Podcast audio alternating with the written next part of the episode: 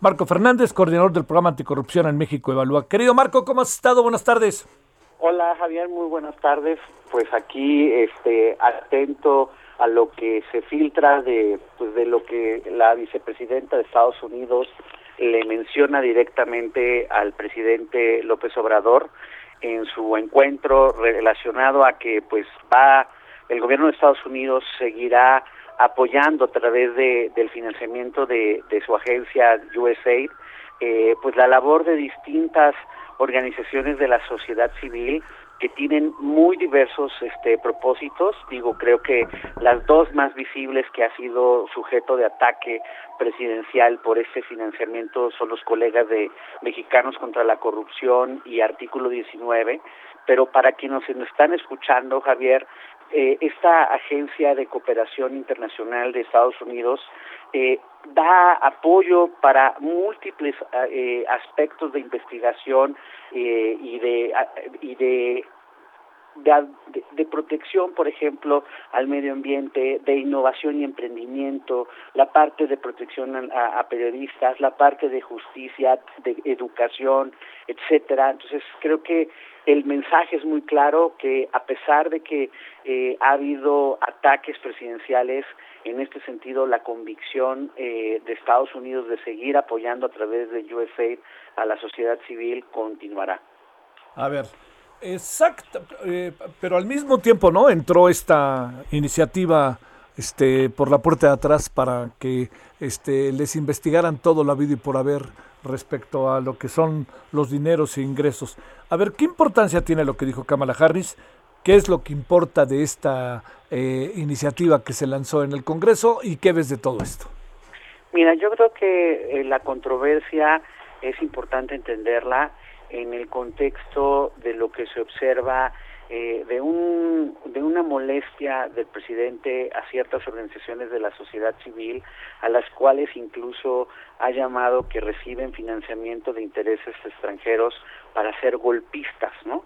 Eh, que me parece la verdad muy lamentable el dicho presidencial porque por un lado no entiende la labor de la sociedad civil organizada y recurre, al igual que han hecho otros eh, líderes en el mundo pues de tinte populista, perdón, hay que dejarlo con claridad, eh, a los ataques de la sociedad civil este eh, que le sean incómodas al poder. En este caso por ejemplo así mismo pasó una situación similar este por parte de Víctor Orban allá este cuando en, en, en, eh, ¿cómo se llama? en Turquía, eh, atacando precisamente a organizaciones de la sociedad civil y diciendo que George Soros promovía la desestabilización este, en, en Turquía o también lo mismo pasó en Hungría, etcétera. Eh, igualito, el misma receta del populismo eh, se observa en este, en, en este sentido, perdón, del presidente López Obrador, atacando a la sociedad civil, en específico a estas dos organizaciones, y por el otro lado, la, la senadora Nancy Sánchez, precisamente de su partido, presenta este, ante la comisión eh, permanente una iniciativa de ley, dice ella, para que se modifique eh, eh, las regulaciones de las eh, organizaciones de la sociedad civil que para que se, se pueda eh, incluso por parte de la unidad de inteligencia financiera hacer una revisión puntual de que los recursos que reciban de, de, de organizaciones eh, eh, privadas o de gobiernos extranjeros no estén encaminadas a desestabilizar políticamente el país. Así son sus palabras.